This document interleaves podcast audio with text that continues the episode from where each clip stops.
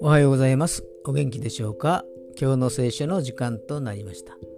今日の聖書の箇所は旧約聖書愛歌3章31節から32節まででございます。愛歌3章31節から32節まででございます。お読みいたします。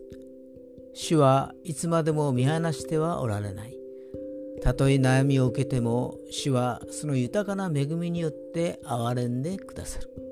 アーメン神様を信じていてもやはり現実は悩みが多いし苦しみも絶えずやってきます。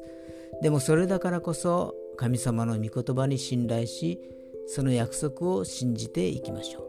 神様はいつまでも見放すことはありません。私たちを見捨てることはありません。きっとその大きな愛の御手をもって私たちを包んでくださいます。今日も神様の恵みに満ち溢れますように。それでは今日が良き一日となりますように。よッしーでした。